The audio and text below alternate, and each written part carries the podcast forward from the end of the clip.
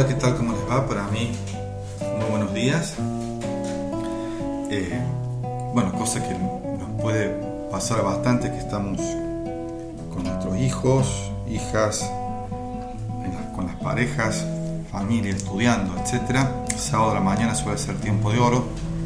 Mientras ellos descansan del trajín semanal, eh, yo puedo aprovechar para hacer este tipo de,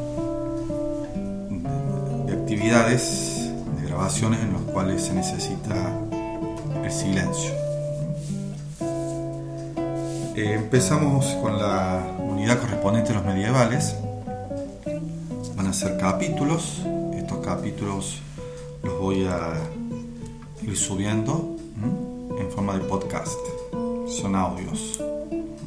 Siempre con la intencionalidad de que de dar una una manera de estudio para aquellos que son, somos adultos, que podemos eh, ir y acercarnos al material de acuerdo a nuestra conveniencia, de acuerdo a nuestros tiempos, de acuerdo a nuestras planificaciones personales.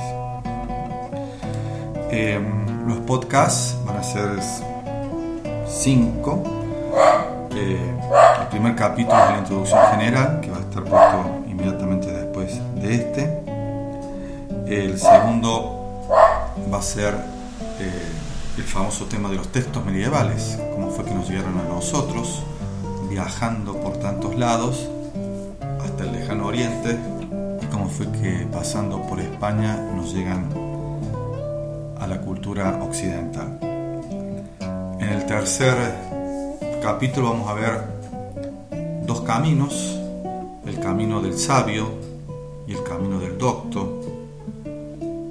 Juntamente allí vamos a ver el famoso tema del nacimiento de las universidades en la medievalidad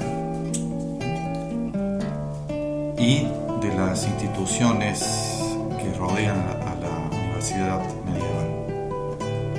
En el cuarto capítulo vamos a ver el tema de la mujer en la medievalidad vamos a valer bastante de algunos estudios que están haciendo en la Universidad Nacional de 3 de Febrero y algunas asociaciones y grupos ligados al feminismo, sentándonos sobre todo en este gran elemento con Christine de Pizan, que es la mujer escritora, la profesión de la escritora que aparece allí en la medievalidad. Por último, capítulo vamos a ver el tema del amor en la medievalidad, el amor de pareja, el amor pasión, el amor compasión y su desarrollo en la literatura y en la vida cotidiana durante la medievalidad. Esos van a ser los cinco podcasts.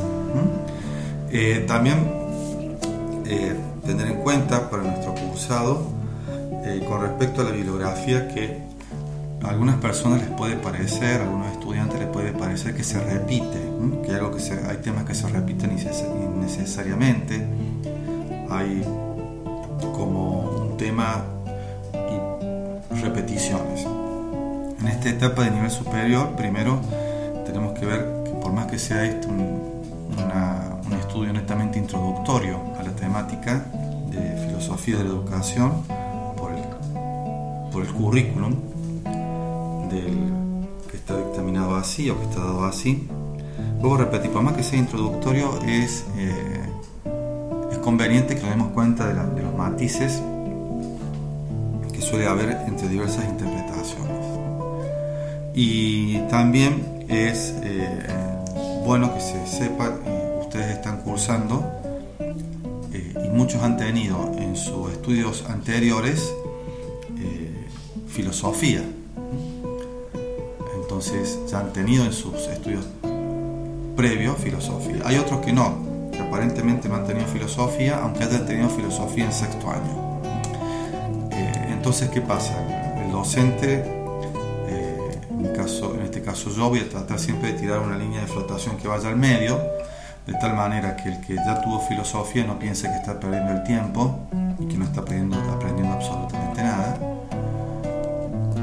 Y también eh, para aquel que ya no tuvo filosofía, lo que no sea tan, tan, pero tan complicado. De todas maneras, que decir que eh, todos hemos tenido filosofía en sexto año Y también, eh, bueno, recordarles, por ejemplo, el tema del mito, acá de ver una cosa, el tema del mito fue un escrito que hicimos, que a ustedes les gustó tanto, dice que les ayudó mucho. El tema del mito fue un, tema, eh, fue un escrito que hicimos con los chicos de sexto año, del IPEMIT 24, que está camino a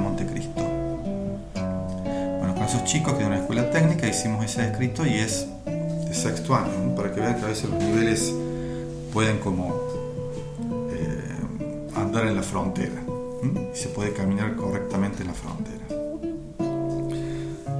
Eh, bueno, creo que nada más. Hoy eh, el tema que nos, acompaña es una interpretación de Ramiro Farías. Ramiro Farías es profe de lengua en el IPEM 376, Nelson Mandela. Ramiro es profe de lengua, pero yo creo que es, aparte de profe de lengua, un excelente y brillante artista.